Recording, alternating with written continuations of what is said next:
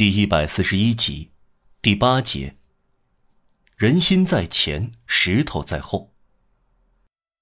描述了这座修道院的精神面貌之后，在三言两语点出它的物质外形，也不是无用的。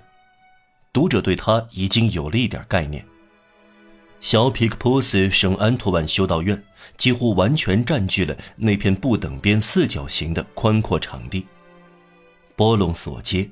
直墙街、皮克普斯小巷，在旧地图上叫奥马雷街的不通小巷，在此汇合。这四条街像堑壕一样围住这片场地。修道院由几幢建筑和一座花园组成，主要建筑整体构成平行的两组混合楼房。从空中看来，相当准确地画出放在地上的一个脚架。脚架的长壁占据了夹在皮克普斯小巷和波隆索街之间一大段直墙街，脚架的短壁是一座灰色而刻板的高楼正面，俯瞰着皮克普斯小巷。六十二号的大门标志着短壁的尽头，约在楼房正面的中间。尘土和灰烬使一扇拱形的低矮旧门泛白，门上蜘蛛结网。只在星期天一至两点和修女的棺材难得抬出修道院时才打开。这是教堂的公众入口。脚架的折角是一个方形大厅，用作配膳室，修女称为食品储藏室。嬷嬷、修女和初学修女的修行室位于长壁，位于短壁的是厨房、带回廊的食堂和教堂。在六十二号大门和不通的奥马雷小巷拐角之间是寄宿院，从外面看不到它。不等边四角形的其余部分构成园子，比波隆所接的地势低得多，这使得里面的围墙远远高于外面那截。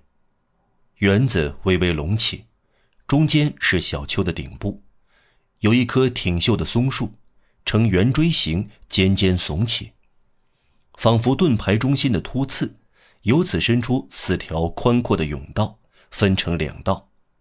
如果围墙是圆形的，八条小径构成的几何图形就酷似车轮的十字符凑了。小径都通过园子不规则的围墙边，长短不一。小径两旁有醋栗树，尽头的一条小径种着高大的杨树。从位于直墙街角的旧修道院的废墟，延伸到位于奥马雷小巷拐角的小修道院。小修院前面是所谓的小花园，这个整体还要加上一个院子，使内部建筑形成棱棱角角、监狱式的围墙。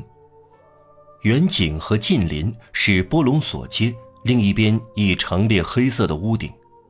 这样，读者对四十五年前的小皮克普斯圣贝尔纳派修道院就有个全貌了。这座修道院正好建在十四至十六世纪的一个著名的网球场上，俗称“一万一千魔鬼网球场”。另外，所有这些街道都是巴黎年代最悠久的，直墙和奥马雷这些名字非常古老。以此为名的街道还要古老得多。